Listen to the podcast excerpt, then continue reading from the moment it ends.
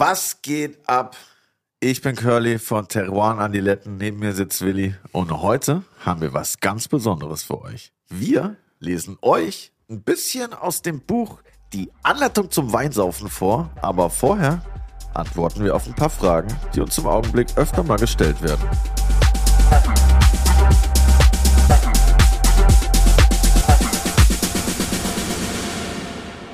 Also aufgepasst. Erste Frage. Warum habt ihr eigentlich ein Buch geschrieben? Weil ich äh, schon immer mal meiner Mutter sagen wollte, ich bin Autor. Und weil wir auch Bock haben, den Leuten die Einstiegsangst vor Wein zu nehmen, würde ich sagen, oder? Ja, und weil wir es können. Safe.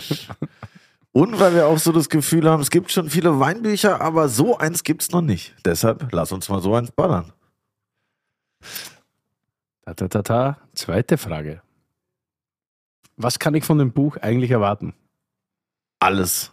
Ein extrem bunten Mix. Stories über Wein, Stories über uns, Lifehacks, Tipps und Trips, Willys Golden Rules und auch Curlys Golden Rules. Vieles mehr, was ihr auch gerne selber entdecken könnt. Und natürlich spannende Gastbeiträge von wem denn, Willi? Von Tim Raue, Sophie Passmann, Roland Trettl, meiner Freundin Lou und Sylvain Thiel. Oh ja, es gibt nämlich auch ein paar leckere, leckere Snacks in dem Buch. Und was auch einfach uns wichtig war zu sagen, Wein ist einfach nicht immer so ein ernstes Snobby-Thema, wie es oft rübergebracht wird, weil mit Wein kann man auch einfach eine gute Zeit haben, mit Homies zusammensitzen, sich auch mal einen reinmetern oder einen in die Rüstung römern, wie wir es schon gelernt haben. Deswegen auch der Titel, falls sich manche darüber wundern. Die dritte Frage. Muss ich das echt kaufen? Äh, du hast noch nicht gekauft? Hast du noch nicht bestellt? Ja, ja musst du. Und zwar ich habe es natürlich schon bestellt. Okay, lol. Aber ihr da draußen? Ja, ihr da draußen müsst es bestellen. Und zwar jetzt. Denn wir wollen mit dir und allen anderen, also euch, unserer Community, einen echten Weinbestseller hinlegen. Habt ihr Bock drauf? Ich hab Bock drauf. Let's go. Aber richtig. Link in den Show Notes oder einfach googeln. Hauptsache, du kaufst es und zwar jetzt. Nicht morgen, nicht in einer Stunde, genau jetzt. Jetzt. Denn äh, ich warte jetzt schon die ganze Zeit auf die, die nächste Frage von Willi. Welche dann? Welches meine Lieblingsserie ist. Okay. Also, welche ist deine Lieblingsserie? Succession! Succession, einfach beste Serie ever. Und ich fände es auch geil, wenn unser Buch Succession wird.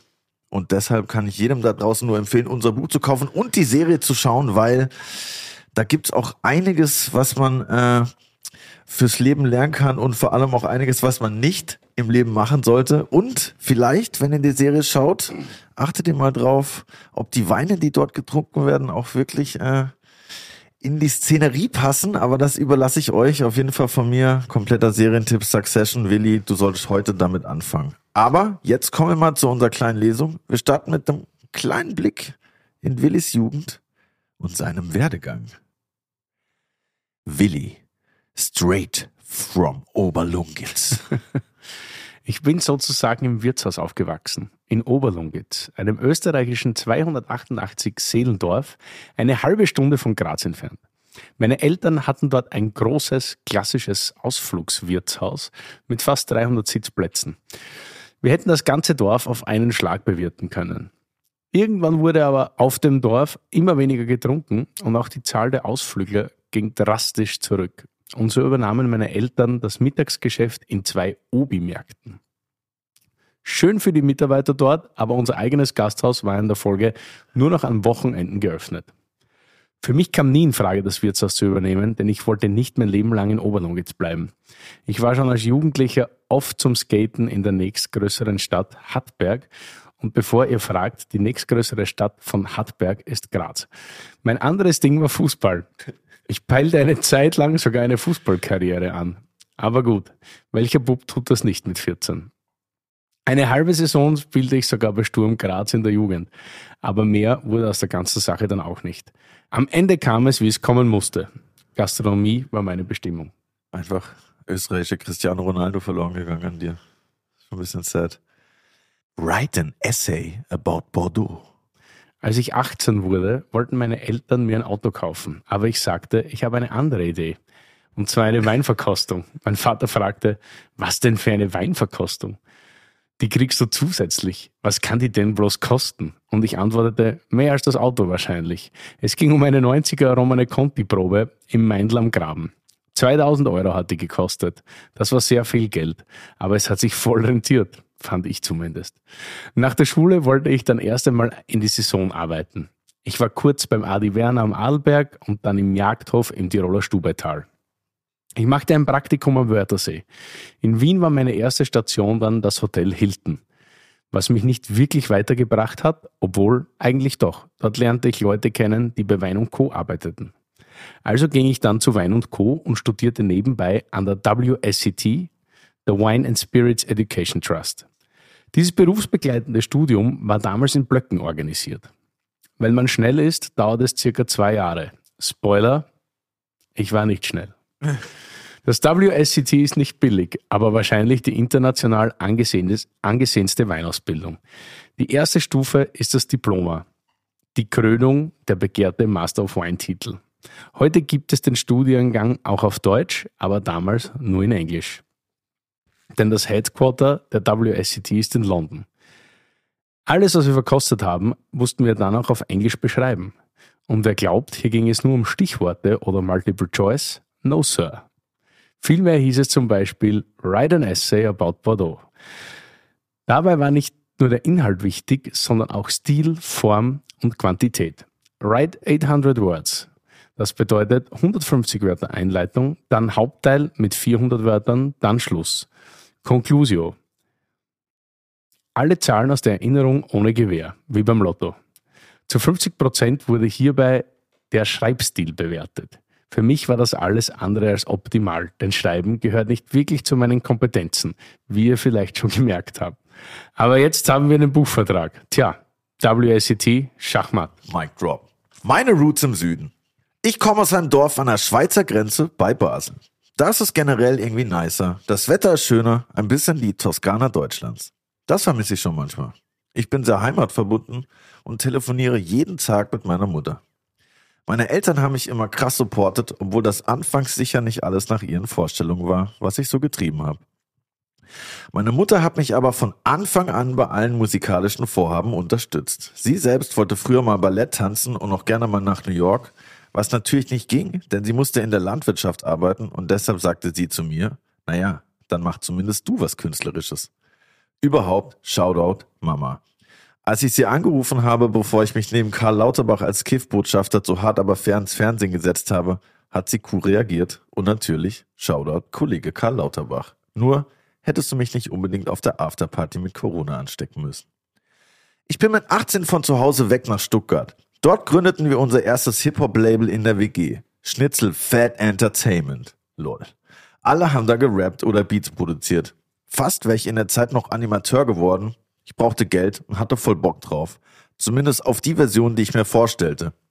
Immer schöne Orte, Sonne, Meer, Spaß. Bevor ich den Vertrag bei Thomas Cook hätte unterschreiben sollen, war ich noch mal testweise zwei Wochen in der Türkei, um meinen besten Homie zu besuchen, der den Job schon machte. Da merkte ich schnell, wie krank das war. Die Animateurinnen und Animateure müssen abends immer mit den Leuten saufen, Gästekontakt pflegen und dann trotzdem um 7.30 Uhr am nächsten Morgen zur Teambesprechung antanzen. Mir war gleich klar, sechs Monate, die so eine Saison dauert und ich bin Alkoholiker oder tot. Unter anderem wurde mir das klar, als ich am ersten Abend nach zwei Litern Long Island Iced Tea in einer Glasvitrine gelandet bin und den Bus abwechselnd vollgekotzt und geblutet habe. Heute bin ich auf vielen Baustellen unterwegs. Ich mache nicht nur meine eigene Musik, sondern vor allem auch Songwriting für andere, zum Beispiel Julian Bam oder Lea, Knossi, Namika und mir, Julia. Kennt ihr? Wenn ich das Studio verlasse, denke ich oft, einfach richtig nice. Ich verdiene mein Geld mit Sachen, die mir Spaß machen und jedes Jahr kommt irgendwas Neues dazu. Klar, das mit der Kohle ist relativ, denn nicht jeder gefühlte Hit wird auch ein Hit, aber ein paar halt doch schon. Und wie kommt man jetzt als Rapper und Songwriter eigentlich dazu, einen Wein-Podcast zu hosten? durch die gleiche Art Zufall, Glück und Fügung, die mich immer von einem Ding zum nächsten geführt haben. Wahrscheinlich half auch die Tatsache, dass ich ein guter Teamplayer bin und mir durch das Songwriting für andere gut in eine bestimmte Rolle reindenken kann. Deswegen ist auch die klare Aufgabenteilung bei Teruan Adiletten für mich kein Problem. Willi ist für die Facts zuständig, ich für das Entertainment. Und es ist halt auch null Druck da, weil mein Job ja der ist, blöde Fragen zu stellen. Da kann man nicht so viel falsch machen, außer zu schnell, zu viel zu lernen. Lol. Crazy. Ich bin ganz standardmäßig mit Sangria und Billigbier sozialisiert worden. Aber jetzt, voila, kann ich Rotwein von einem Weißwein unterscheiden. Hab meinen eigenen Kabi und schon öfter DRC getrunken als 99% aller Menschen in Deutschland.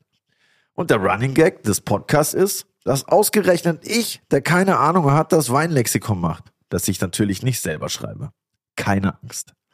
So, das war ein kleiner Teil von dem Kapitel über unsere Vergangenheit, wo wir herkommen, warum wir machen, was wir machen. Natürlich ist das viel länger, aber ihr sollt das Ding ja selber lesen.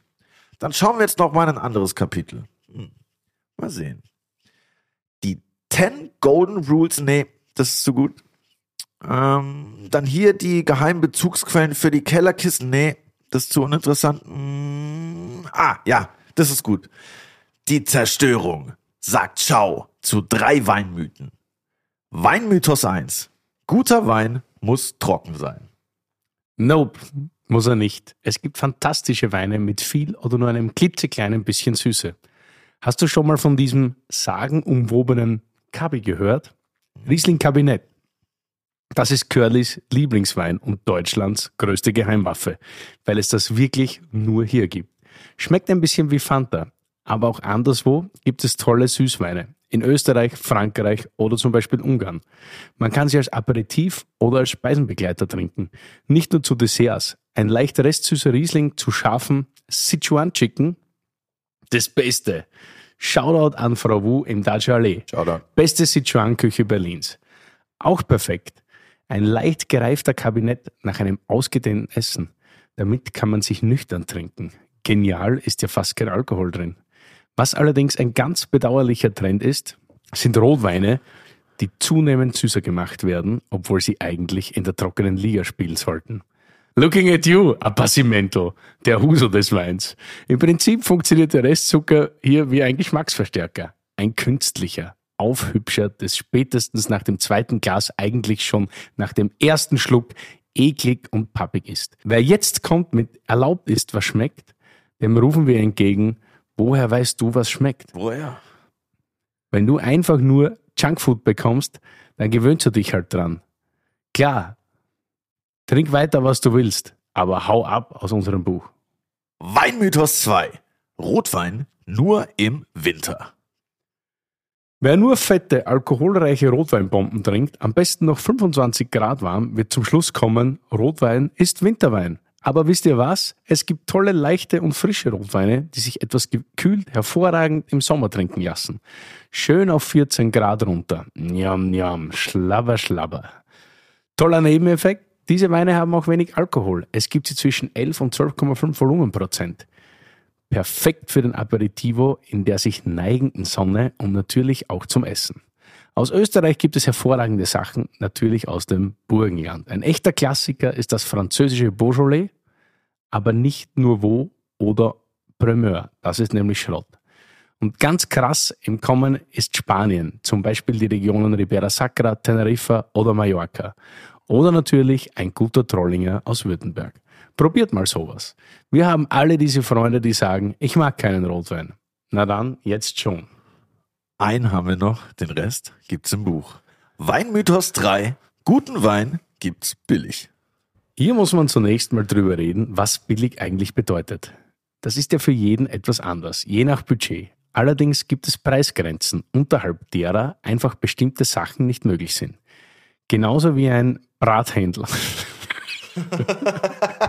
Genauso wie ein Brathändel für 1,50 Euro nur unter den furchtbarsten Bedingungen für alle Beteiligten produziert werden kann, so ist Wein unter einer bestimmten Grenze einfach Industrieabfall.